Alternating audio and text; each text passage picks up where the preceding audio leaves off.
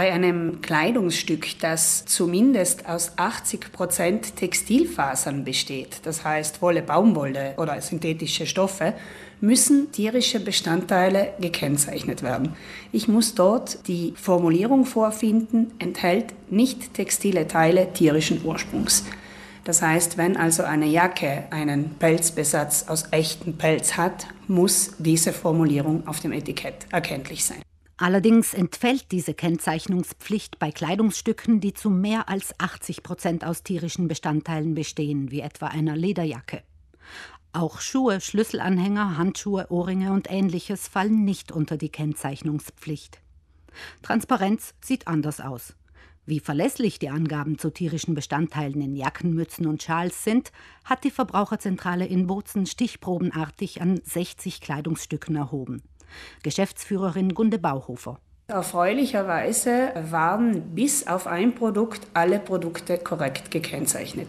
In diesem einen Fall, das war eine Mütze mit Federbesatz, stand zwar, dass es sich um Truthahnfedern handelt, allerdings fehlte das gesetzlich obligatorische Sätzchen, sodass die Etikettierung nicht ganz korrekt war, wenn auch die Information beim Konsument, bei der Konsumentin ankommt. Laut Gunde Bauhofer ist das Ergebnis der Stichprobe in Bozen zwar gut, Grund zur Entwarnung sieht sie aber nicht, denn weltweit geht man davon aus, dass ca. 100 Millionen Tiere für die Pelzverarbeitung jährlich sterben müssen. In der EU werden die Pelze bestimmter Tierarten wie Hunde, Katzen und Robben seit 2010 eigentlich verboten.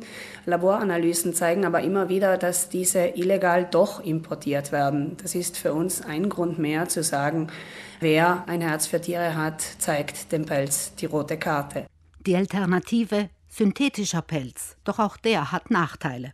Es ist dann auch so, dass der synthetische Pelz zwar Tierleid vermeidet, aber vom Umweltaspekt her nicht unbedingt eine gute Wahl ist.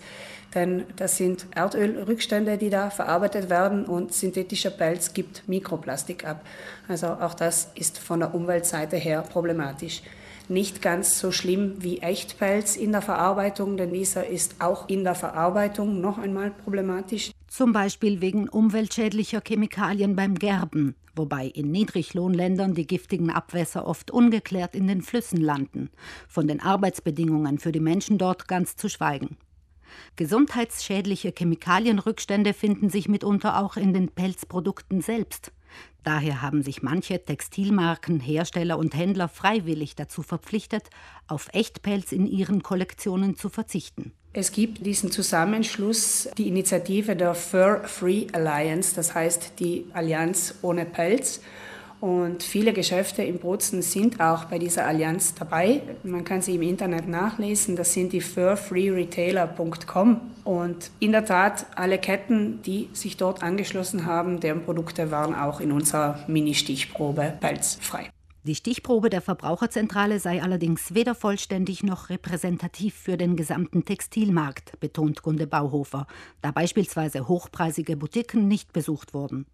Sie empfiehlt bei Zweifeln drei einfache Tests. Zum einen kann man den sogenannten Pustetest machen, also ganz leicht in den Pelz pusten.